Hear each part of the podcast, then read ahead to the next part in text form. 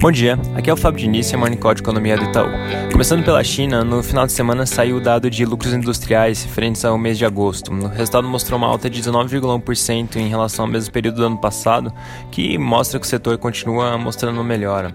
Um outro ponto bem importante é que na sexta-feira os Estados Unidos anunciaram restrições às exportações da SMIC, que é a maior produtora de chips da China, e eles alegaram é, que existe um risco dos materiais que estão sendo exportados serem utilizados para fins militares militares. Então isso acaba adicionando alguma tensão no, no quadro entre os dois países. A agenda dessa semana tem uma série de eventos bem importantes. Nos Estados Unidos, destaque para o primeiro debate presidencial, que acontece amanhã, e para o payroll, que é aquele relatório mensal de mercado de trabalho que a gente sempre comenta. Vai ser divulgado na sexta-feira. Além disso, também é muito importante acompanhar a evolução do coronavírus na Europa, porque como a gente tem mencionado, é, apesar desse aumento que tem sido observado no número de casos, o número de óbitos permanece permanece em patamares relativamente bem comportados e também é, a nível hospitalizações. Também não tem mostrado uma alta, então muito importante acompanhar como isso evolui.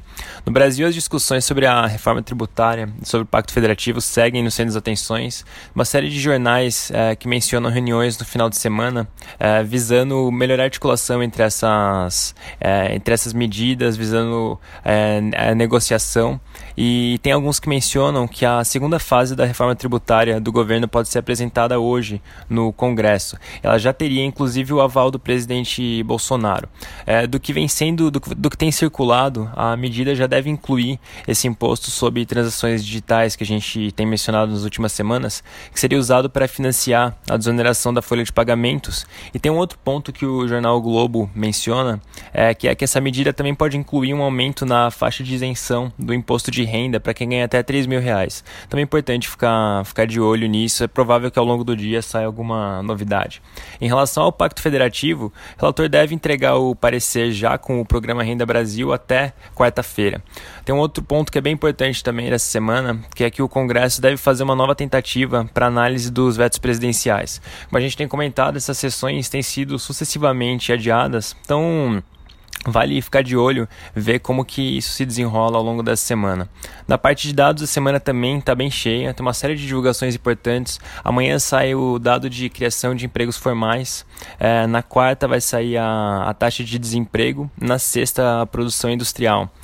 Por fim, agora há pouco a FGV divulgou a confiança da indústria referente ao mês de setembro resultado foi uma alta de 8 pontos percentuais no mês, que foi melhor tanto que a prévia da indústria que saiu na semana passada, quanto a pesquisa especial que a FGV divulgou duas semanas atrás. Quando a gente olha para o para as quebras é, do, desse índice, o, o, componente de situação presente mostrou um aumento bem forte, de 9,5 pontos percentuais, atingindo 107,3, enquanto o indicador de expectativas teve uma alta de 6,3 é, para 105,9 agora. Importante também mencionar que esse resultado confirma que agora a confiança na indústria está acima do patamar pré-pandemia, que foi registrado em fevereiro, que era de 101,4. Lembrando que amanhã a FGV divulga a confiança do setor de serviços, que é a última que, que fecha essa leva de indicadores de confiança referente ao mês de setembro.